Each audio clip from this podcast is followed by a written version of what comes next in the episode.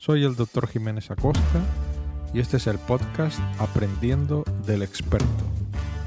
Mi objetivo es entrevistar a personas expertas en temas relacionados con la ciencia, el deporte y la música para que nos sirvan de inspiración y de fuente de conocimiento. Bueno, pues este es el primer podcast que hago y la verdad es que mentiría si no dijera que estoy un poco nervioso para, por ver cómo sale el audio y ver cómo, cómo sale todo.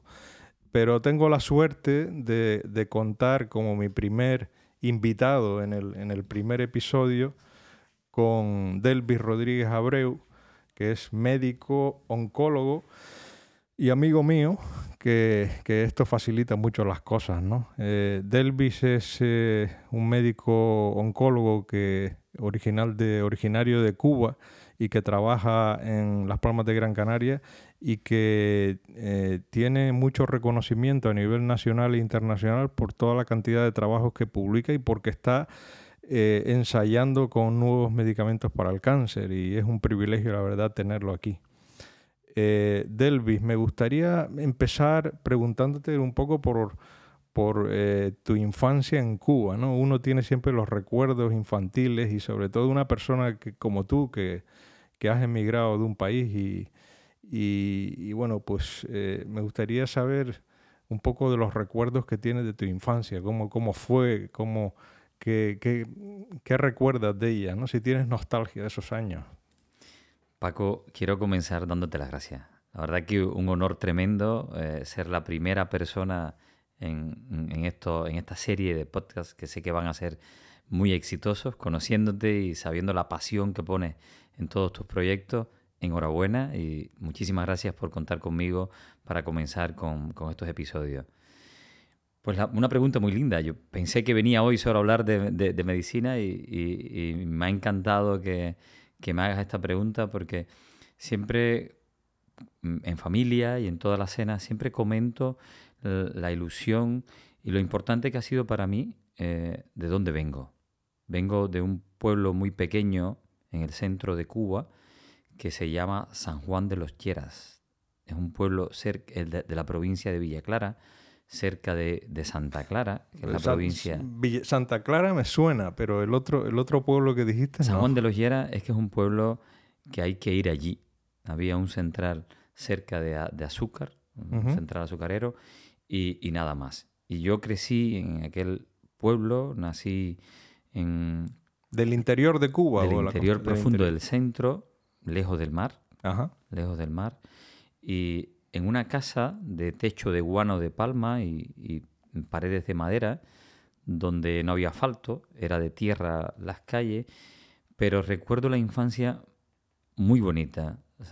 todo lo que te puedo contar es que volvería a crecer en, en, ese pueblo. No recuerdo ninguna tristeza, todo era llegar del colegio corriendo, quizás con un solo par de zapatos que me los quitaba cuando llovía para poder caminar en el, en el fango pero llegaba a la casa, tirábamos la maletita con, los libros y salíamos con los amigos a aprender a nadar en los ríos del, pueblo, a, robarle las mangas en, los campos, a, montar a caballo. Una infancia muy feliz. Y Una infancia que fue marcada sin, sin nada intelectual, sin que nadie me exigiera que tenía que estudiar ni, ni ser un buen estudiante, ni mucho menos. Era solo, solo ser de verdad un niño feliz. Criábamos cerdo, conejos, gallinas, patos. ¿Y fuiste, fuiste buen estudiante de pequeño? Pues la verdad que era normal. Era un niño, no recuerdo nunca ser un niño de los mejores del aula. Había niñas y otros niños que eran siempre los que sobresalían. Yo solo esperaba que terminara, que tocara el, timbre para salir corriendo con mis amigos al campo, a montar a caballo, a deslizarme con yaguas de palma real por las montañas. Y ese era, era mi sueño, no, no, no eran otros. Y todo... ¿Cómo, cómo, cómo te decidiste por medicina? ¿Cómo empezó cómo en esa infancia en un, en un pueblo del interior de Cuba?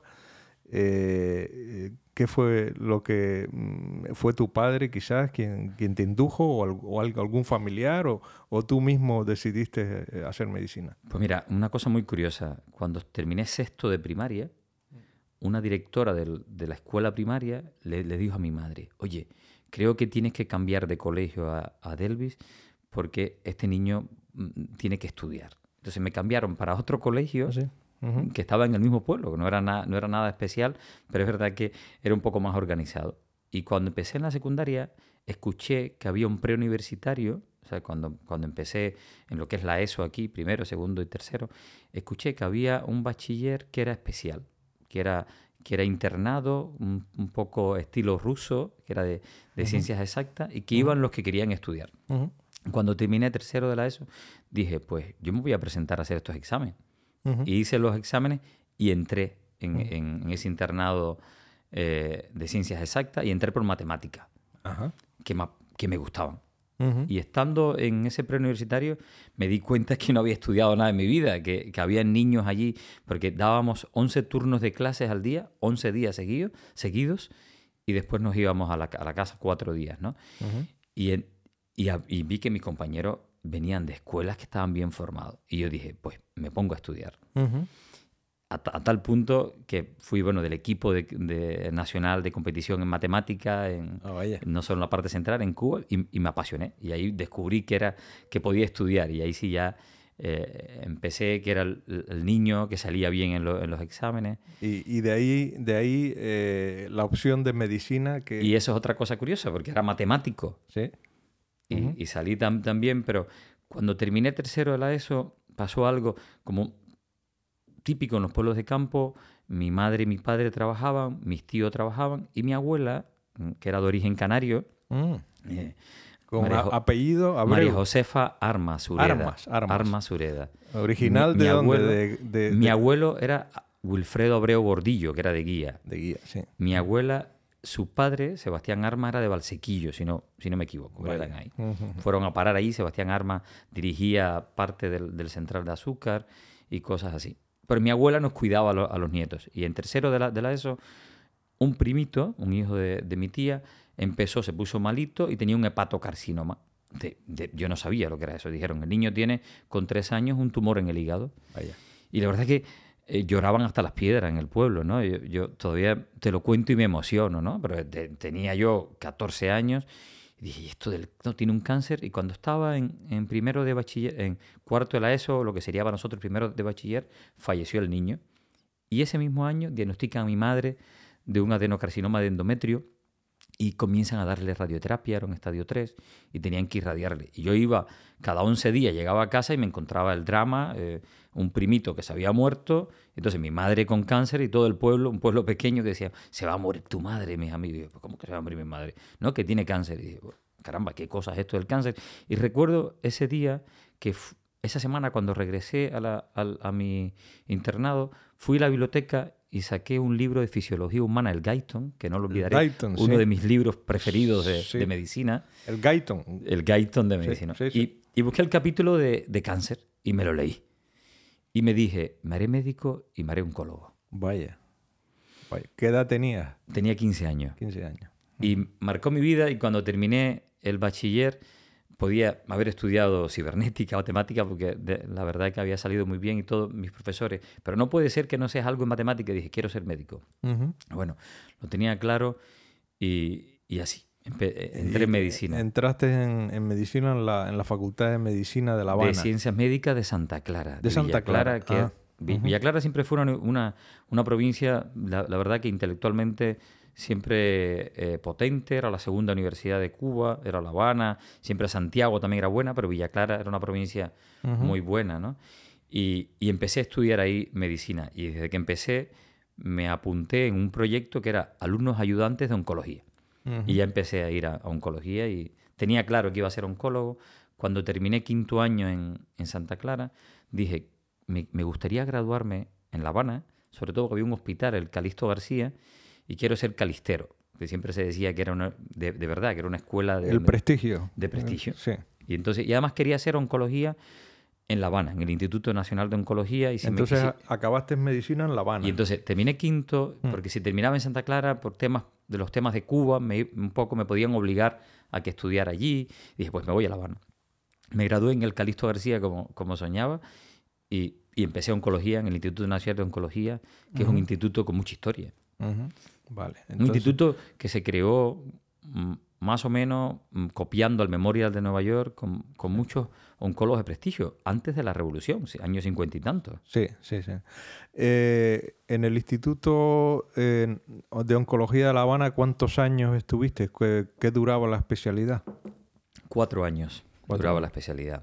y, y la verdad que feliz, un instituto que ve, bueno... Allí eh, aprendiste mucho, sobre todo la parte clínica, imagino. Aprendí mucho he visto, vi tumores, una casuística de todo el país que nunca más he vuelto a ver, la verdad. Mm. Porque veías pacientes de todo el país. Claro. Mm. Y en ese momento en Cuba se diagnosticaban 25.000, ah, mm, el, instituto veía 6.000. O sea, ahora hay, muchos más en, las estadísticas.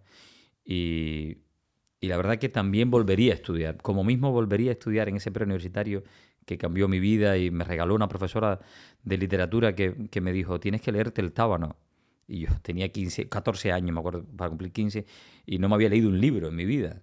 Hoy no puedo vivir sin, sin la literatura, ¿no? Sin la poesía, sin la literatura. Y esta mujer decía, sé que tú eres matemático, pero te va a encantar, porque te lo veo en los ojos, me decía. Y fue un instituto que cambió, porque desde ese día no puedo dejar de estudiar todos los días de mi vida y ni tampoco dejar a un lado la literatura, ¿no? Volvería a estudiar también en el, en el INOR, que es Instituto Nacional de Radiooncología de Cuba y volvería a, formarme como oncólogo allí. Eh, después de, estar en los cuatro años en, La Habana, ¿decides eh, ampliar tu formación en el extranjero o cómo surgió la oportunidad de irte a, Suiza? Pues mira, cuando estaba en, Santa Clara, en la universidad, había una, una ONG catalana de, de Vic, la Josep Trueta, que enviaba medicamentos para Santa Clara. Y un amigo me dice, necesitamos a alguien que nos ayude a clasificar los, medicamentos, estos antibióticos, antihipertensivos. Y empecé a trabajar con esa, con esa ONG, eh, con Charles Furriol.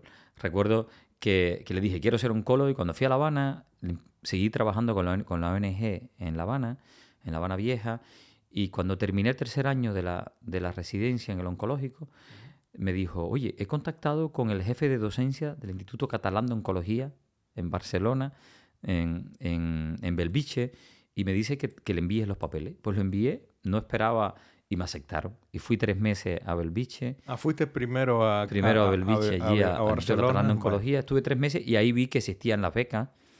Y, y había un profesor, Franco Cavalli, que es un profesor muy conocido en linfoma, que iba a Cuba y le dije, pues si usted me, es mi tutor, y así me fui con una beca que Franco Cavalli de la, de la Escuela Europea. A, Franco Cavalli lo conociste en Cuba. En Cuba. Sí. Y, le, y, le, y le propusiste la posibilidad de, de, pasar un tiempo con él con una beca ya de, de Cuba. En, ese momento no, con una beca suiza. Suiza. bueno, europea, de la Escuela Europea de Oncología.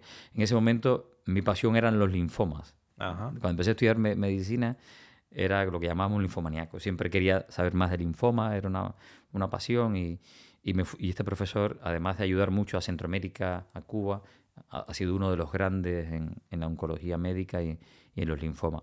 Y así, en el 2005, mm, me fui a, a Bellinzona, al Instituto de la Suiza Italiana, con, con Franco Cavalli, con Emanuele Zucca, con Michele Gelmini, que era el equipo hacer. Yo lo que he visto por internet, porque me metí un poco a ver, eh, me dio la sensación de ser una universidad pequeña pero prestigiosa, ¿no? El Ticino, lo que, lo que fue capaz este señor de lograr allí es admirable, porque el Ticino son 300.000 habitantes, nada.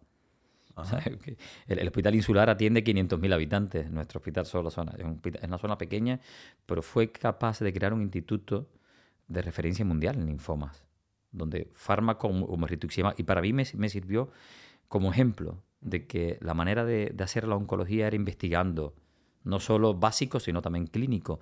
Y este señor lo integró y se reunió de personas también muy capaces. Creó eh, la reunión mundial del linfoma, sigue siendo en Lugano.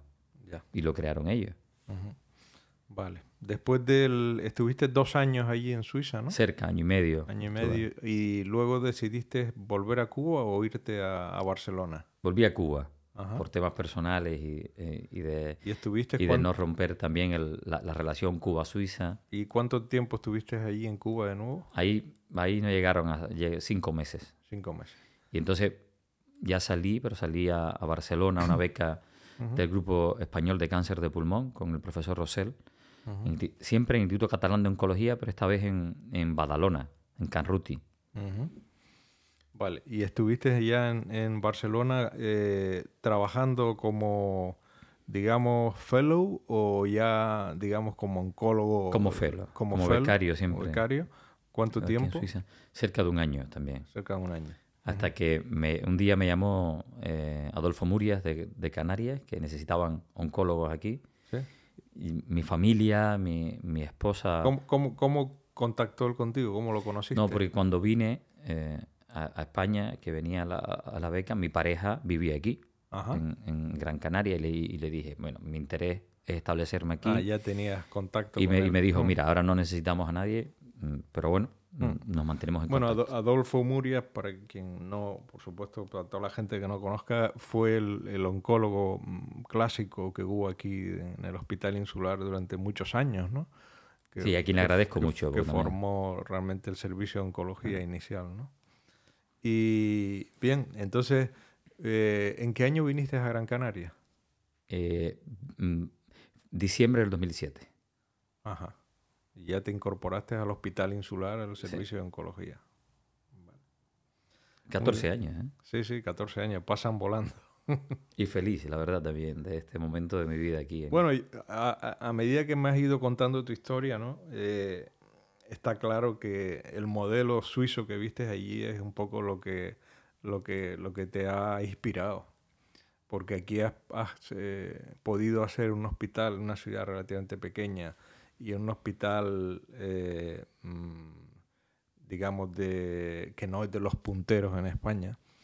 Eh, has, podido montar y, hacer una serie de, de, trabajos que han tenido mucha repercusión nacional e internacional, ¿no? hasta el punto de publicar en revistas tan importantes como el New England Journal of Medicine, Lancet, Journal of Oncology y muchas otras. ¿no? O sea, eh, eso es digno de admiración.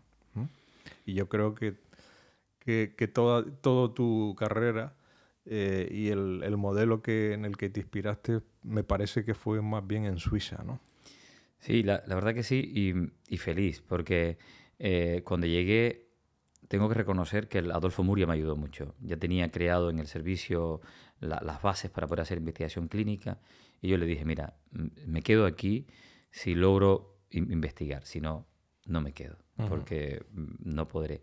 Y mi profesor Rafael Rosell, que para quien no lo conozca ha sido uno de los grandes de la oncología española, en cáncer de pulmón a nivel mundial, me dijo, por favor, por favor, no te vayas para Gran Canaria, que ahí enviaban a las personas al exilio, cuando, al, destierro, perdón, decía. A Fuerteventura. A Fuerteventura, decía, ¿no? Y, y, y, y, la verdad que mi opinión es que lo mejor para un paciente oncológico es siempre que esté un ensayo clínico.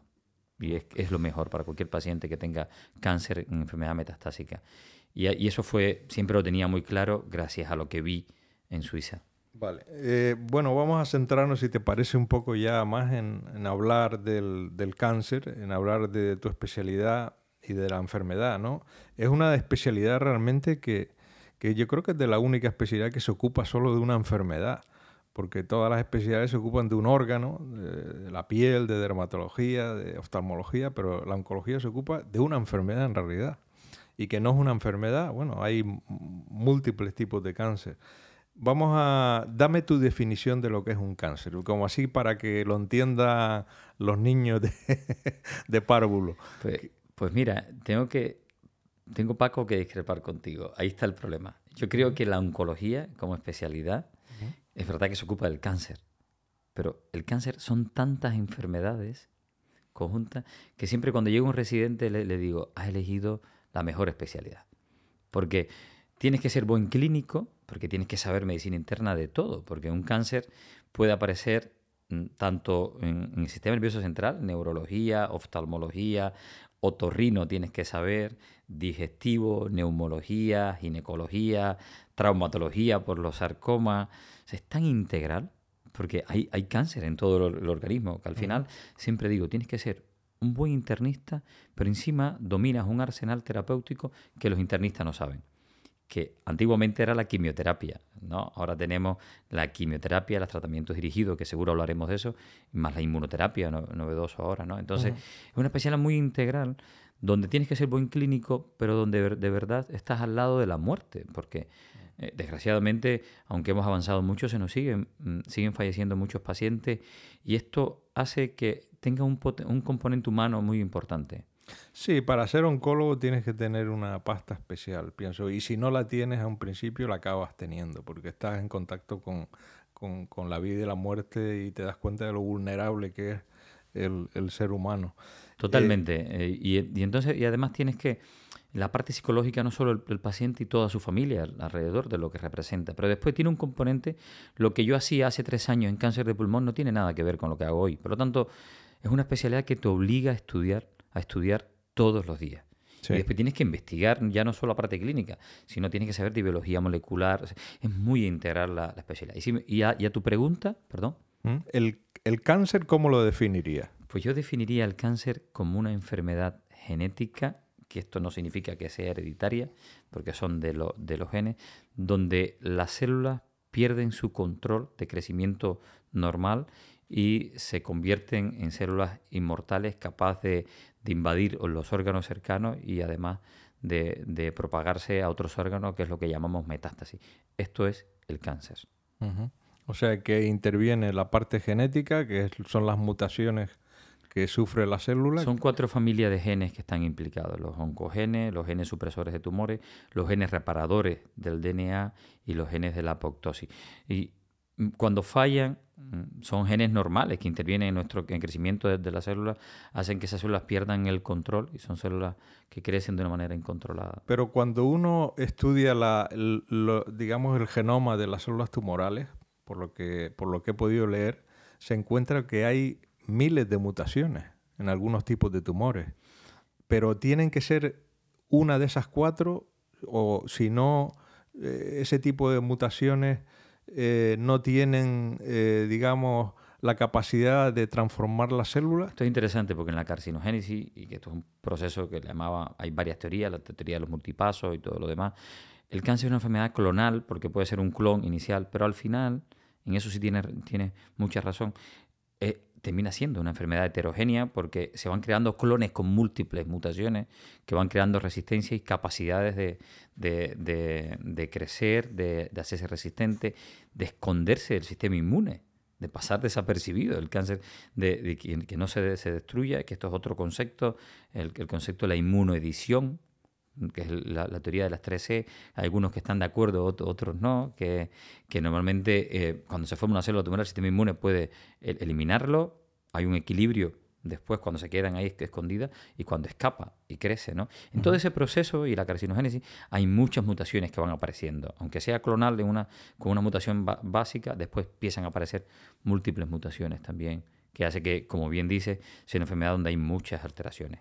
Ajá genética, no solo mutaciones, ¿eh? porque estoy hablando, pero hay muchas alteraciones genéticas, fusiones y otras.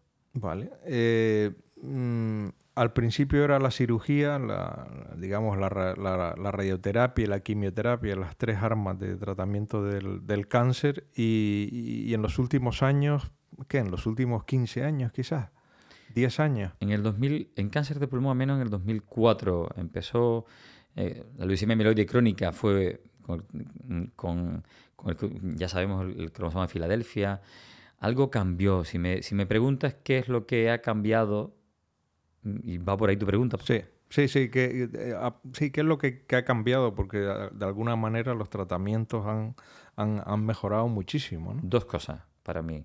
Uno, la capacidad de, de, encontrar eh, alteraciones genéticas driver o, que dirigen el crecimiento celular lo, sabes muy bien en melanoma, por ejemplo, cuando la primera publicación es con que el 50% del melanoma son BRAF mutados. El, hecho de, en cáncer de pulmón, en el 2004, cuando apareció, que se describió en Science y en la New England, la, mutación del, del, gen que codifica al receptor de factor de crecimiento epidérmico, el EGFR, mm, esta ha sido para mí uno de, los, de, los, grandes avances. Esas son las mutaciones claves, digamos. ¿no? Sí, no, mm, hay muchas mutaciones. Por ejemplo, el primero oncogen, el Carras, fue el primero, pero hasta hace muy poco no era drugable. O sea, no, no teníamos, no éramos capaces de crear una, un, fármaco que lo bloqueara. Pero lo que ha tenido es que se han descubierto eh, mutaciones, mutaciones activadoras que dice, oye, este, estos tumores crecen de manera adicta, con una adicción a esta mutación. melanoma, con el BRAF. Pero claro, han aparecido inhibidores de BRAF que has visto y has tenido experiencia cómo desaparecen y las respuestas espectaculares que tienen. Entonces, eh, hemos ido aprendiendo que en múltiples tumores, por ejemplo, para mí algo apasionante del cáncer de pulmón es que dejamos de hablar de cáncer de pulmón como una enfermedad, sino como mucho, y esto ha sido el gran avance en cáncer de pulmón, que ha, ido subdividiendo el cáncer de pulmón por su grupo. Cáncer de pulmón, EGFR mutado, ALK traslocado, ROS1, BRAF, RED, MET. Te estoy hablando de, mutaciones, de genes, de fusiones. BRAF en cáncer de pulmón, ER2 positivo. Son, nunca más, es un, cáncer de pulmón. Son muchos tipos de cáncer de pulmón con terapias específicas para ese subgrupo. ¿Hoy en día se hacen estudios genéticos a todos los pacientes con cáncer o cómo, cómo funciona? El... Desgraciadamente, no en todo el país. Por ejemplo, el Hospital Insular tenemos la suerte eh, hace menos de un año, hacemos lo que se conoce como NGS, Next Generation Sequencing. Somos capaces de secuenciar los tumores y esto se hace en tejido, pero también se hace en sangre. La biopsia líquida eh, ha, sido una revolución porque vemos el DNA circulante tumoral. ¿Y lo hacéis en todos los pacientes con metástasis o sin metástasis? Ahora mismo en, el hospital insular, en todo paciente metastásico de cáncer de pulmón no escamoso, son los adenocarcinomas los grandes, le hacemos la secuenciación genética. ¿Y la hacéis aquí en Las Palmas? La hacemos en el insular. Hay muchas técnicas para hacerlo. Nosotros usamos Oncomine con una, una serie de un panel con, para ver un grupo de genes. No lo hacemos todo. Por ejemplo, eh, Foundation One y otros que no digo que son de Roche y otros que no los digo. Y esto para nada tiene que ver con nada, nada publicitario, eh, de publicitario, sino porque digo que hay otros, hmm. hay otros paneles genéticos que estudian que tienen más. Pero este nuestro ve las mutaciones y, las fusiones más importantes. Y entonces mm, ahí te vienen las mutaciones más importantes de ese paciente concreto y puedes hacer una terapia dirigida al, a, si existe, claro, el, medicamento en concreto, ¿no? Totalmente, es lo que te decía. Antiguamente usábamos, como, como bien decías, cirugía, después la radioterapia, desde de que eh, María Curie que fue la grande, la mujer con dos premios Nobel, em, empezó con la, radioterapia y después la quimio. Pero la quimio sabemos que ataca todas aquellas células que se dividen mucho, pero no solo las malas, también las buenas con una toxicidad. Y esto, el, hecho de tener una terapia dirigida contra esas mutaciones ha cambiado, porque el, índice de las respuestas son mayores y, y menos tóxicos. Por ejemplo, eh, hoy en día, eh, ¿qué supervivencia tiene un melanoma metastásico comparado con la que tenía antes de toda la revolución esta genómica? Esto es impresionante, Paco. Imagínate, yo recuerdo, hay un metaanálisis del 2010, antes del virus Rodríguez, que el 10% de los pacientes estaban vivos a dos años con melanoma metastásico. 10%. 10%. Pero ahora, está, ahora, ahora hablamos con los pacientes BRAF y con inmunoterapia y con inhibidores BRAF que tenemos cerca de un 50% vivos a 5 años. Esto era impensable. Impensable, Y más. nosotros que lo, que lo vivimos y, y tengo pacientes con respuestas completas.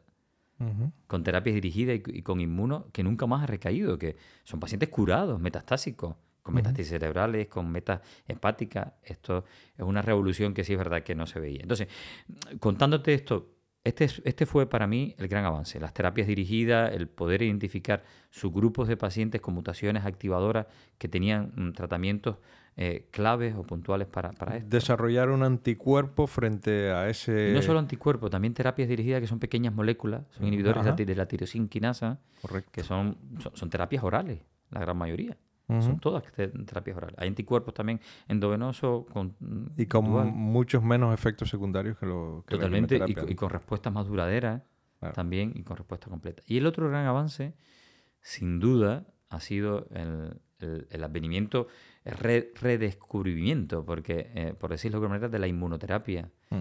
Porque ya mm, al, inicio de 1900, William Cole, en, en el Memoria de Nueva York, ya inyectaba la toxina de cole, que era un conglomerado de, bacterias eh, y lo inyectaba a los tumores intentando activar el sistema inmune. O sea, que esto era un concepto, y, tú que eres un apasionado de la, de la dermatología, sabes que, que, la inmunoterapia en melanoma es algo que, que no es de ahora, ahora parece novedoso, pero Rosenberg, que hablábamos ahorita de él, Stephen Rosenberg, lleva 30, 40 años, espero que la vida le dé, que lo, logre premiar con los TILs y otras terapias, ¿no? sí. Con la interleuquina 2, con el interferón, o sea, que también es una manera de, inmunoterapia que era inespecífica porque eh, activaba. Hoy tenemos inmunoterapia, por llamarla de alguna manera, más personalizada, porque hemos entendido de alguna manera cuáles son los mecanismos que las células tumorales eh, eh, evolucionan para esconderse del sistema inmune. ¿no? Por ejemplo, la expresión de PDL1 en las células tumorales y, de otros, de LAC3, TIN3, otros, y ya se han creado fármacos contra esto bueno, un premio, los, premios Nobel de medicina hace alrededor de tres años. Sí, James Allison. Eh, James Allison y un japonés, ¿no? Que ganaron, ganaron el premio Nobel por el descubrimiento de los... James eh, Allison por CTL4. Exactamente. El desarrollo del ipilimumab. Sí. Que la, la verdad que ya parece que fue ayer y ya hace más de 10 años. Y estos son mm, proteínas que están en la membrana de los linfocitos. Es, es curioso porque para que cuando la célula dendrítica, tú sabes que cuando le presenta el, antígeno lo, tiene que desarrollar unido al complejo mayor de compatibilidad al linfocito para mm. activarse. Eh, no solo necesita esa activación del T-cell receptor, del receptor del linfocito T a la célula dendrítica, sino que necesita una segunda eh, unión con CD28 como activador. Y cuando se activa ese linfocito, lo que hemos aprendido es que, y cuando que eso se ocurre, tú sabes que en, el ganglio linfático que está activado, a las 24 horas más o menos, el, el, linfocito dice, oye, me ha activado, pero tengo que crear mecanismos eh, para regular que esta activación y esta respuesta no sea muy, muy fuerte, ¿no?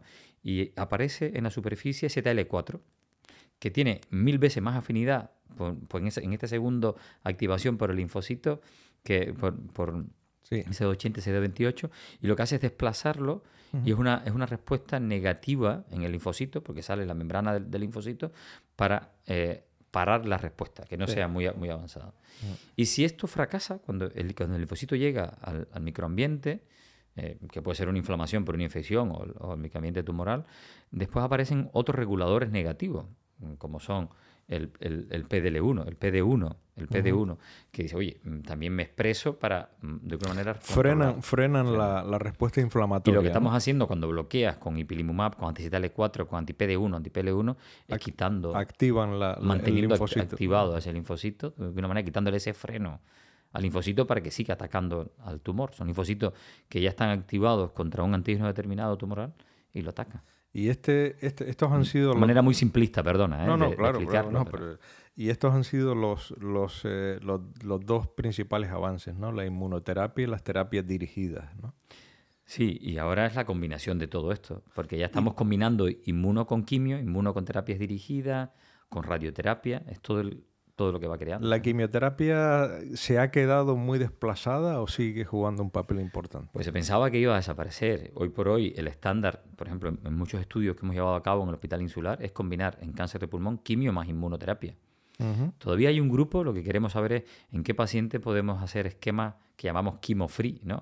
intentando libres de quimioterapia, pero, pero hemos visto que el combinar la quimio con la inmuno potencia el efecto al inmuno también, porque rompe células, hace un efecto vacuna y esto también va potenciando. Y, en el microambiente tumoral es complejo porque se va cargando de, células inmunosupresoras, que, son células que también con la quimioterapia puedes destruir.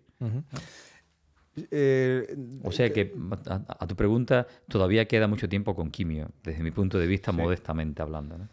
Entonces, el, cáncer de pulmón y el, y el melanoma, que son, digamos, eh, los, que, los que más ves, han, mejorado mucho, por lo menos algunos, algunos de los subtipos de cáncer de pulmón, su supervivencia, ¿no? Pero, sin embargo, existen muchos otros cánceres que, todavía tienen una alta mortalidad, ¿no?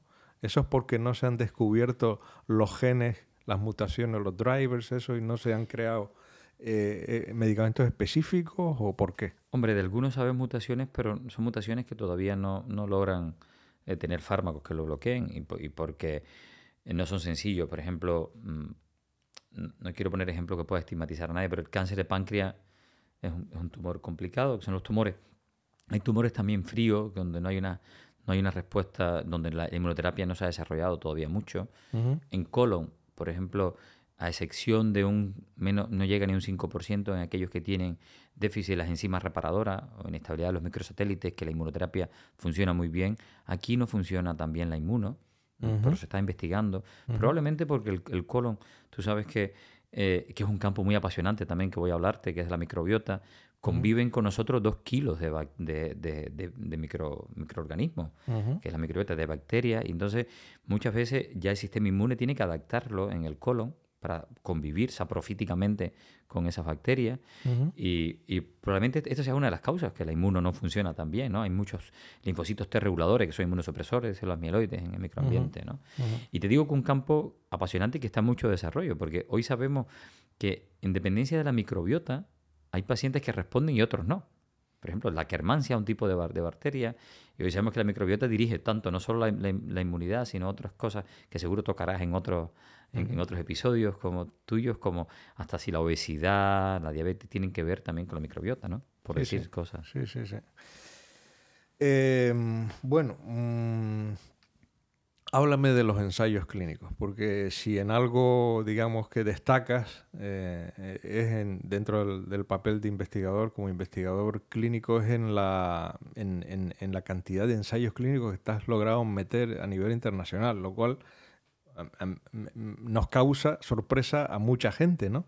Porque sabemos lo difícil que es meterte en estos eh, estudios multicéntricos y, ves en el New England, eh, Harvard, eh, Oxford y Las Palmas de Gran Canaria. ¿no? Entonces, ¿cómo, ¿cómo, te has logrado meter en el círculo este de, de los ensayos clínicos a nivel internacional? Oye, pues sí, la verdad que da risa, pero ha sido poco a poco. Tampoco, o sea, mi, pasión era poder tener que mis pacientes tuvieran el mejor tratamiento. Y eso era lo que era mi sueño. Yo decía, si yo logro esto en Gran Canaria, y la verdad que no fue sencillo, porque cuando comenzaba todo el mundo decía, pero el hospital insular, ¿dónde está? ¿Qué, qué cosa es Las Palmas Gran Canaria? Y es verdad que no. Y empecé con cosas pequeñas, como todos, ¿no? Haciendo estudios retrospectivos, recogiendo datos de historia clínica, después con ensayos de grupos cooperativos, hasta que tuve la gran suerte con melanoma. O sea, cuando llegué al hospital insular, porque hacer pulmón y melanoma, ya te dije que mi pasión eran los linfomas, pulmón venía de, Barcelona, pero eh, Adolfo me dijo, pues necesito ayuda, Adolfo Muria, necesito ayuda en melanoma, nadie lo quiere. Caramba, es que es verdad, hace, hace 14 años los melanomas se nos morían todos, gente jóvenes. Y dije, pues bueno, vamos a crear el comité, pues yo voy a estar.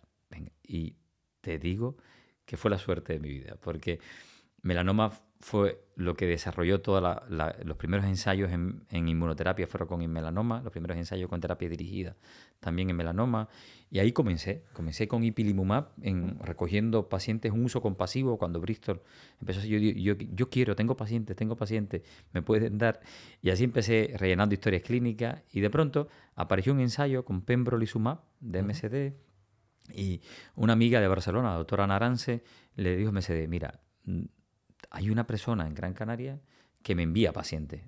Y, y, le dije, oye, dame el contacto. Le escribí a MSD y todo el mundo dice, bueno, hay un, hay un chico allí de Elvis que todos los días nos envía correo, oye, yo quiero. Y así empecé.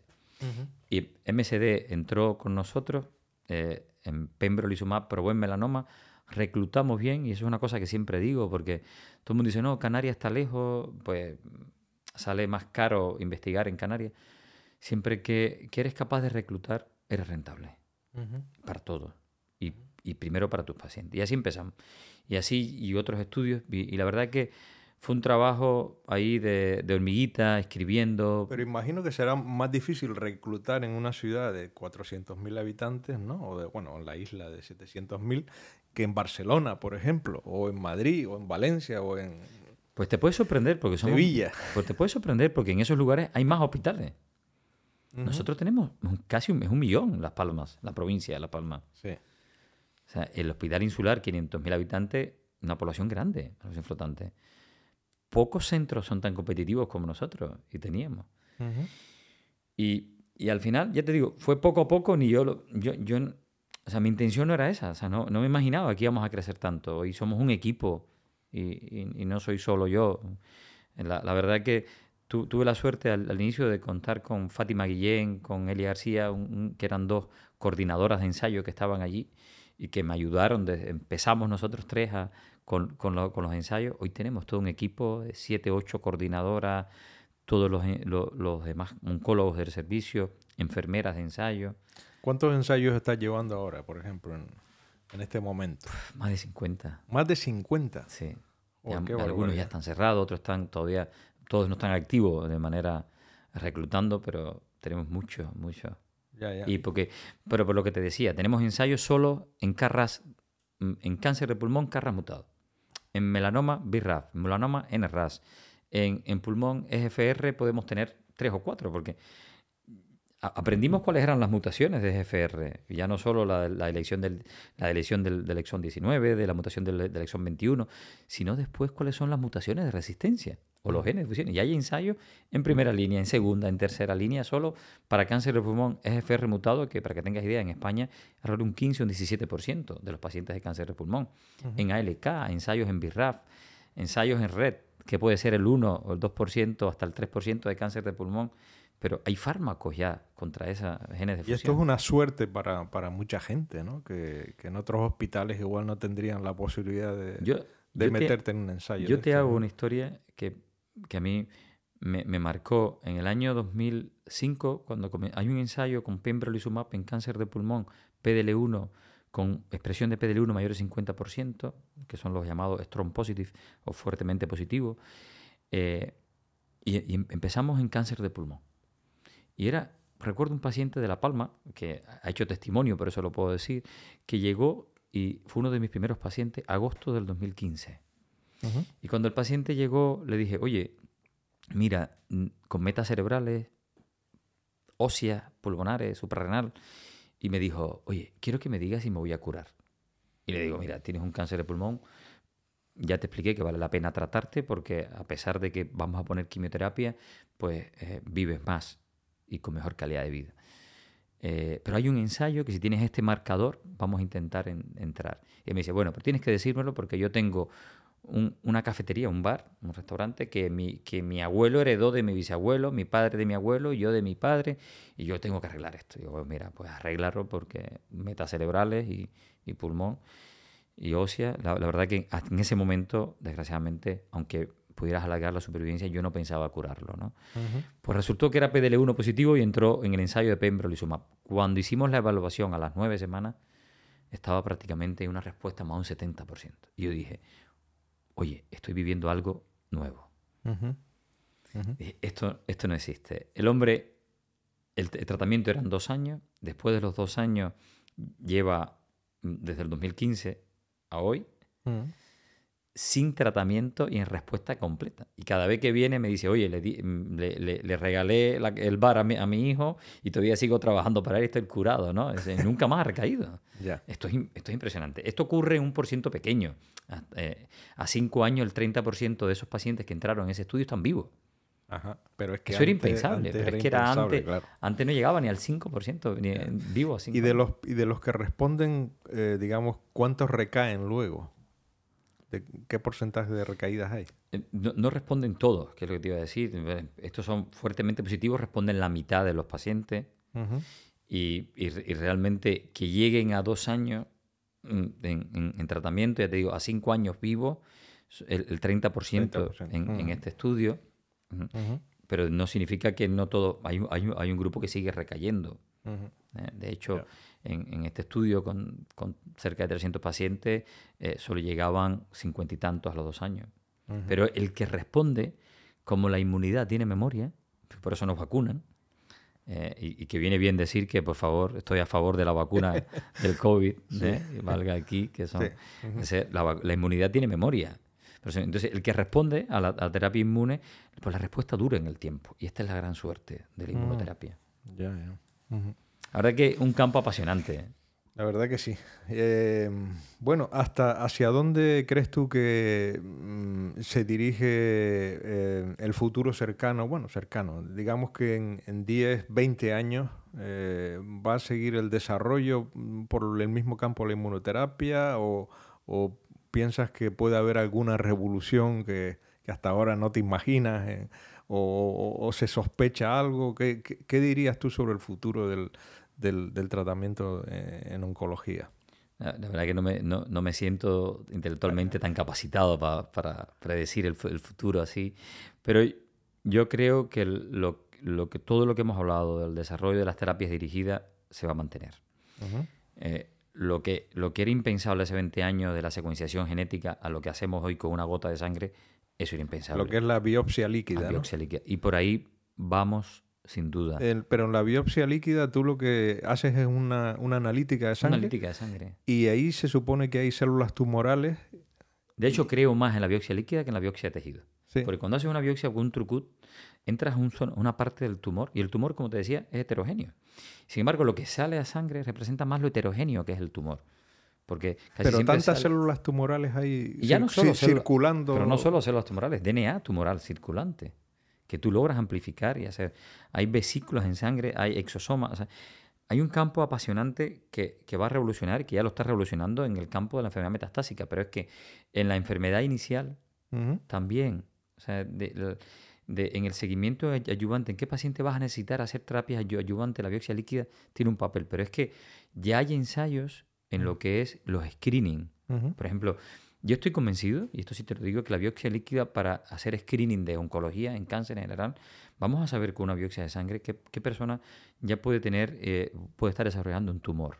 Y esto es una cosa que nos va a adelantar muchísimo, porque podemos investigar mucho, pero lo, ideal siempre, primero es prevenir. Y aquí también hago un anuncio mm, para prevenir. Hay, que, hay, hay tres cosas fundamentales, o hay cuatro. Una es el hábito tabáquico, por favor casi todos los tumores, el, 80% tiene que ver con el hábito tabáquico y esto es algo que hay que eliminar. Después, eh, la, dieta, el alcohol y el sedentarismo, hay que hacer ejercicio físico. Mm. Tú que eres un apasionado del ciclismo, mm. lo, sabes, estas cuatro cosas puede prevenir tres cuartas partes de los tumores que hoy se diagnostican. El alcohol, el tabaco, el tabaco, la dieta, y el ejercicio físico. Y dentro de la dieta, porque dietas hay muchas y esto va, va cambiando ¿no? con las modas y tal. Dentro de las dietas, ¿cuál sería la dieta ideal para prevenir el cáncer? y aquí te exhorto a que hagas un programa solo de esto. No, lo, lo, haremos, lo haremos, Porque esto sí, hay mucho. Yo, eh, a ver, somos una especie omnívora. Yo estoy a, a, favor de que todas las dietas ricas en vegetales, en fibra, en, en antioxidantes, en fruta, son dietas sana. Y esto es verdad. Eh, dietas ricas en carne, grasa y todo esto son dietas malas. Eh, aquí hay un campo para hablar tres días. Por ejemplo, la, dieta canaria de, un, potaje canario donde, donde hay berro y esto genera Em, que fermente para la microbiota intestinal, siempre se lo recomiendo a mis pacientes. Digo, esto puede ser bueno también, por mm. decirte. Pero aquí, ya, te digo, daría para todo un campo. Pero digamos que lo que está científicamente comprobado, quiero decir que hayan estudios. Mm, eh, Evidentemente, la carne roja todos los, días. España, la cantidad, la cantidad de cáncer de colon que tenemos, esto eh, sin duda está relacionado con, la dieta. Con el exceso de, ingesta de, carne. ingesta de carne. Ah. Y esto es un problema. Esto es un problema. Que esto no significa que no se pueda comer. Yo no, yo respeto todos tipos de, hábitos, pero no hay que comer carne todos los días. Pero en realidad son, para prevenir son las cosas simples que sabemos de siempre, pero que no las hacemos. Totalmente. el hacer ejercicio físico casi diario, un ejercicio moderado, tampoco hace falta correr maratones, el, cuidar la dieta y el peso, ¿eh? Y, el evitar los tóxicos. y la obesidad es un problema serio. En Canarias tenemos problemas de esto. Sí, sí. para todo, con la diabetes y con, el cáncer. Y en cuanto a qué podemos hacer para, digamos, estar eh, mm, de forma preventiva, estar al tanto de cómo estamos por dentro. Quiero decir, si tú tuvieras que aconsejarme, esta pregunta te la he hecho varias veces. Eh, si, si si tendría que hacerme un chequeo, digamos, eh, yo, eh, con, con, con, 61 años que tengo, eh, ¿qué me aconsejarías hacer? Lo que está demostrado. ¿eh? Sí, lo que está demostrado, sí. Yo, después volvemos a la pregunta anterior, también del futuro, hmm. porque me quedé ahí con cosas de la inmunoterapia que me gustaría decirte. Pero con respecto a esto, mm, parece mentira, pero te puede sorprender que eh, hay personas que no se hacen el screening de cáncer de colon. En España no le interesa. Y, tenemos screening de cáncer de colon. Tú tendrías que hacerte un PSA, una colonoscopia. Pero el screening de cáncer de colon que, consistiría en... Bueno, hoy hacemos la sangre oculta en ese fecale, pero eh, en aquellos que esté la colonoscopia. ¿La colonoscopia sería como preventivo o tendrías que tener antecedentes de no es preventivo, es diagnóstico, es diagnóstico precoz. Ya cuando sí, por supuesto. Cuando hay Pero lo, recomendarías en una determinada a todo el mundo? Yo a todo mayor de 50 años le haría a todo el mundo una ah, basal. O, menos sangre oculta en fecales. Y tenemos programas de screening en, España y en Canarias. ¿eh? Ha sido bastante pionero Canarias con el screening cáncer de colon. Próstata, un PSA, hay, que, hay que hacerlo. ¿El PSA a partir de qué edad? Eh, pues yo después de los 50 también. Después de los 50. Eh, por ejemplo, en, en, cáncer de mama, el, screening con, con mamografía, mm. el PAP Nicolau con la prueba citológica en, cáncer de cervix.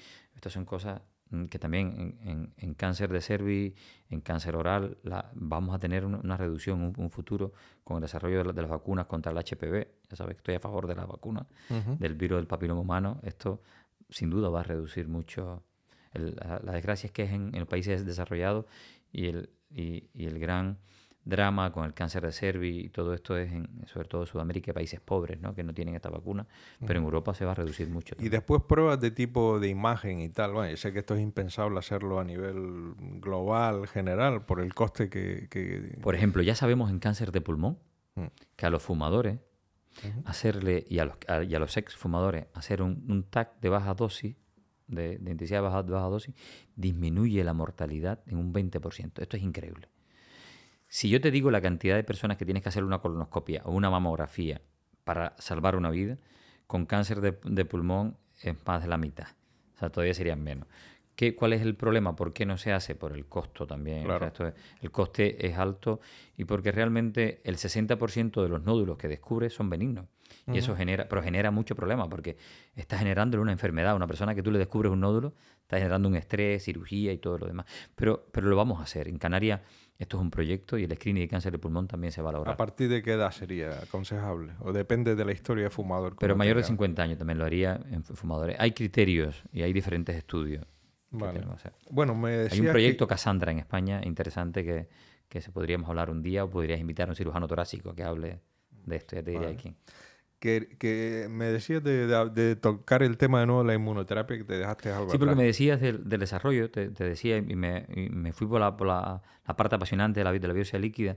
Hay un desarrollo tan grande con, los, con las terapias CAR con, lo, ah, con, la, con, con, lo, con, los TILs, o sea, que son... ¿Qué son los CAR? esto no, no, lo va a entender nadie, más que un especialista. ¿Qué, bueno, pero son, por decirlo sencillo, somos capaces de manipular los linfocitos que tú dices con, una, con, con contra un tipo determinado de, antígeno y van dirigidos a eso, o sea, se sacan, se cultivan, igual que las terapias eh, celulares en, general, haces crear... Eh, esos linfocitos con esos, con esos receptores y con esos que van a atacar. O sea, está, esa quimioterapia se convierte en linfocitos que vas directo, por decirlo de manera muy simple, porque esto mezclé las dos cosas, los CAR con... ¿Y esto es una terapia, actual, real, que se aplica ya en linfomas? En linfomas, Es una cosa que, ha cambiado. Para, para, tumores sólidos, aunque es más complicado, los CAR ya van a llegar también. Hay otra parte apasionante, son los anticuerpos conjugados que es impresionante. Son anticuerpos que van contra un antígeno determinado, pero van cargados de quimioterapia y van como una bomba. Y además eh, liberan la quimio en esas células y en las células que están alrededor también, que no expresan. Y ya es un estándar también, ya lo estamos haciendo. En cáncer de mama es, muchísimo, ya hay, ya hay muchos estudios y ya es estándar. En cáncer de pulmón también y en, otros. Anticuerpos conjugados. conjugados. ¿Tienen alguna letra al final que los identifique? Sí, hay, hay muchos, por ejemplo, el, el, el, el trastuzumab de Rustecan, el Rustecan es la quimio, es el tipo de quimio que está. No, no es como lo, el tema, porque es, diferente a lo que seguro me estás preguntando, si son quiméricos humanos, completamente humanizados o humanos, que, es lo que el, el, el, Zumab, si es con la S, con la Z, ¿no? No, aquí puede ser un anticuerpo de cualquier tipo de esto, pero que van unidos con, con, con, con quimioterapia.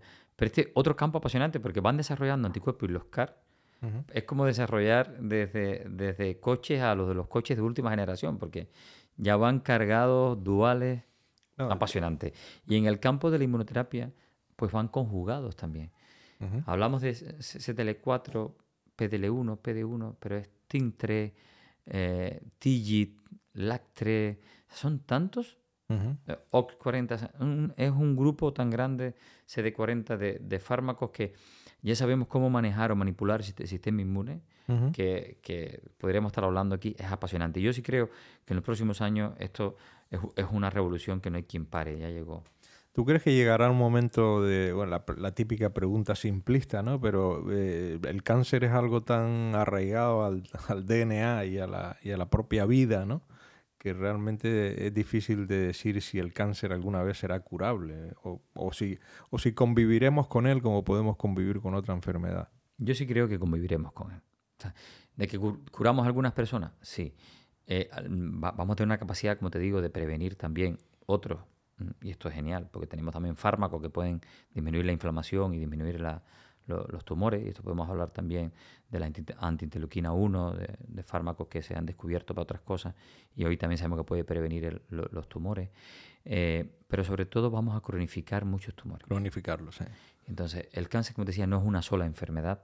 Son múltiples, cáncer de mama o cáncer de son muchos tipos de tumores y en cada persona también es diferente. ¿Muchos se van a curar? Sí, y, sin, duda, pero muchos vivirán y se Viviramos con ellos, también, Efectivamente. Bueno, eh, mm, quería preguntarte también ya un poco, la, última parte sería hablar un poco más sobre, sobre el aspecto filosófico, moral, eh, que tiene el trabajar con, pacientes que, que, hoy están aquí, pero igual les pueden quedar una semana de vida, ¿no?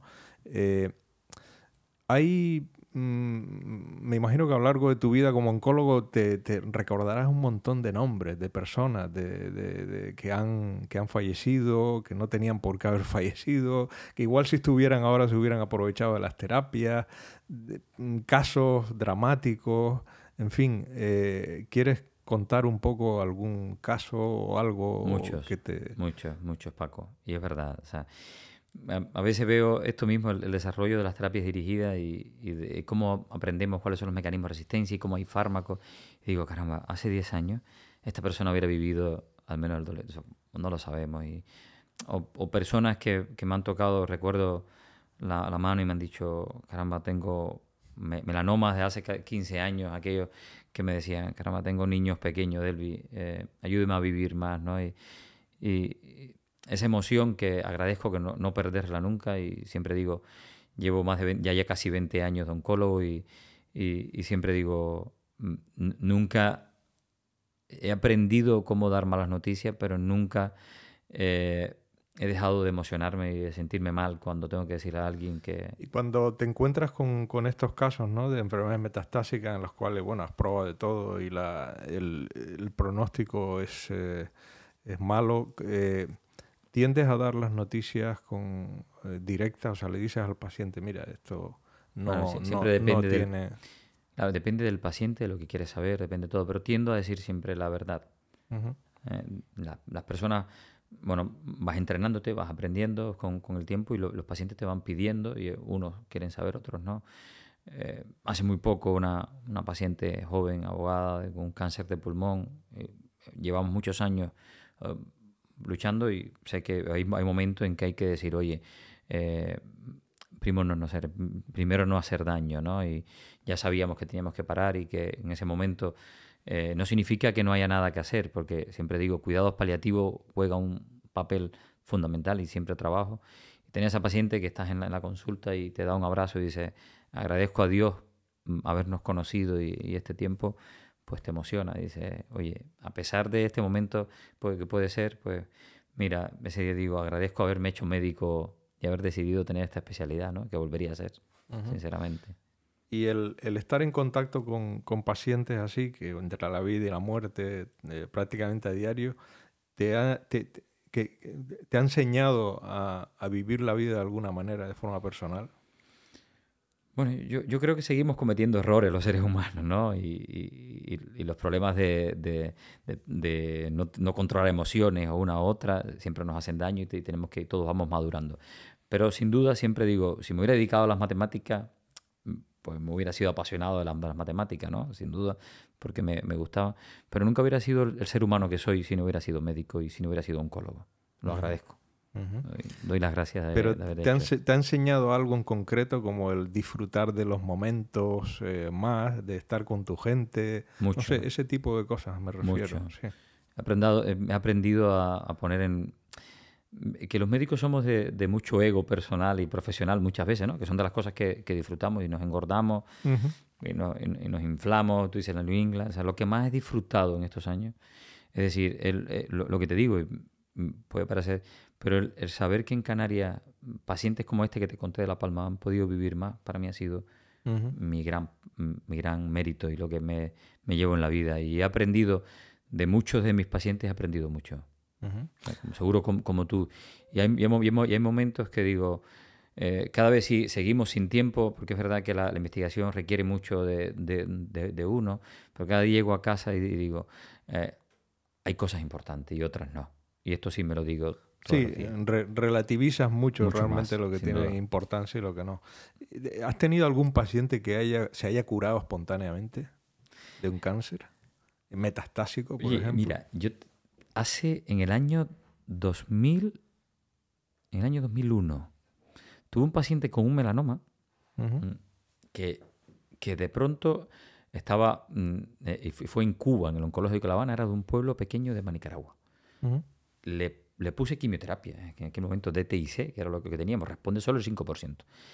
Y empezó a progresar. Le empecé a poner un esquema con interferón, porque había, con, que había un poco, y decir, mira, es paliativo.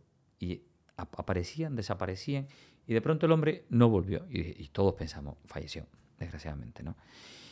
Y, dos años después aparece un chico joven y dice, mira, usted me curó con lo que me puso. Después de aquello volví y yo dije, no vengo más porque desaparecieron. Y le aparecían nódulos subcutáneos. Pues para mí siempre dije, no fui yo, esto es una regresión espontánea. Y esto hoy sabemos que por, la, por la, inmunoterapia, ¿no? Por la inmunidad. Por, la, por el interferón. O, por el, sistema inmune de esa persona que se activó pero, mm, por ejemplo, hipernefromas, hay casos descritos, retinoblastomas, neuroblastomas, melanoma. Eh, siempre hay, hay remisiones espontáneas de esto que están descritas en la, literatura, ¿no? Y Hipócrates decía, eh, solo son nuestras fuerzas interiores las que nos pueden curar, ¿no? Y decía, y lo decía Hipócrates eso. Y, probablemente tenía razón. Probablemente era el sistema inmune de alguna persona que era potente. Es la única experiencia, pero sí sé que están descritos. Sí, sí. Yo recuerdo que Steven Rosenberg siempre comenta el caso de también de un par de pacientes de esos, que, y que fue lo que a él le, inspiró para, para, decir esto, la inmunoterapia es el, o sea, la inmunidad es lo que hace que, esta enfermedad se le pueda, se le pueda vencer, ¿no? Eh, otra, otra pregunta que quería hacerte es, eh, como te digo, un poco filosófica también, si quieres, eh, cuando estás contacto con pacientes que están, bueno, pues con un pronóstico muy malo y que, y que van a fallecer dentro de poco. ¿Hay, ¿Hay algún tipo de paciente, digamos, que hay algo que ayude a tomar estas noticias con más, eh, eh, con más calma? No sé, tú ves diferencias, por ejemplo, si una persona es religiosa, si no lo es, si una persona se apoya más en su familia, si no. eso te lo quería comentar, si hay algún estereotipo, dices, o, no, o es, o es tan variable y tan imprevisible que realmente no puede. Un tema muy interesante, Paco, porque la, muerte siempre es la muerte y, algo sí tenemos claro todo es que vamos a morir. Todos vamos a tener una época sana y una época, y una época enferma, pero depende, por supuesto, del momento de tu vida en que te llegue, depende del tiempo que has tenido para prepararte para este momento. Aquí recuerdo un artículo de un, de un psiquiatra americano que escribió en, en La Jama que decía, eh, gracias a Dios que voy a morir de un cáncer. Todo el mundo decía, ¿cómo es posible? ¿no? ¿Qué, qué es posible?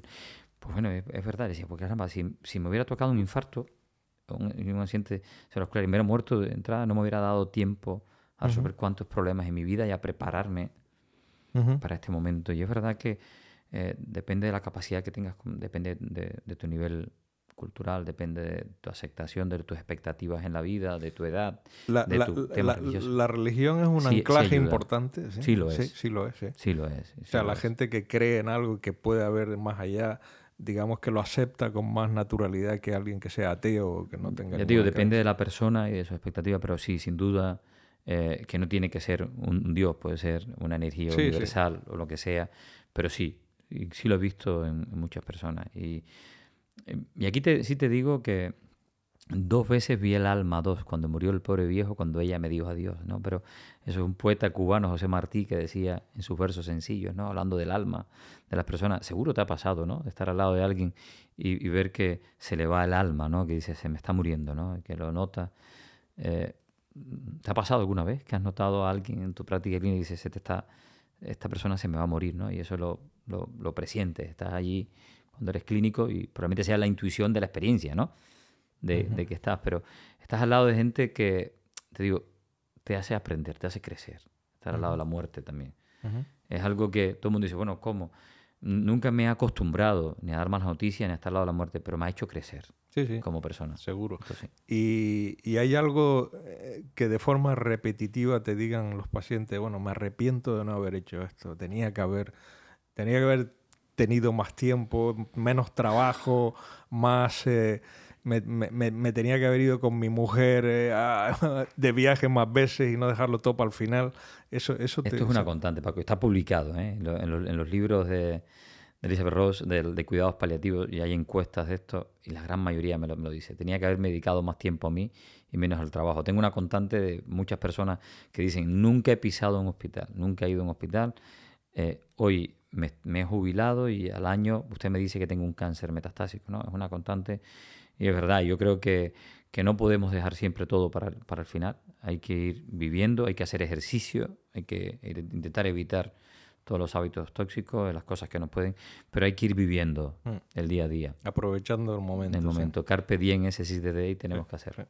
Bueno, Delvi, simplemente unas preguntas que quería, que, que espero hacérselas siempre a, a, los invitados que vengan, ¿no? Son una, una es, por ejemplo, además que a ti te gusta mucho leer la poesía que has dicho, has mencionado a José Martí, eh, y, y, desde, y desde pequeño se ve que, que has sido muy inquieto intelectualmente.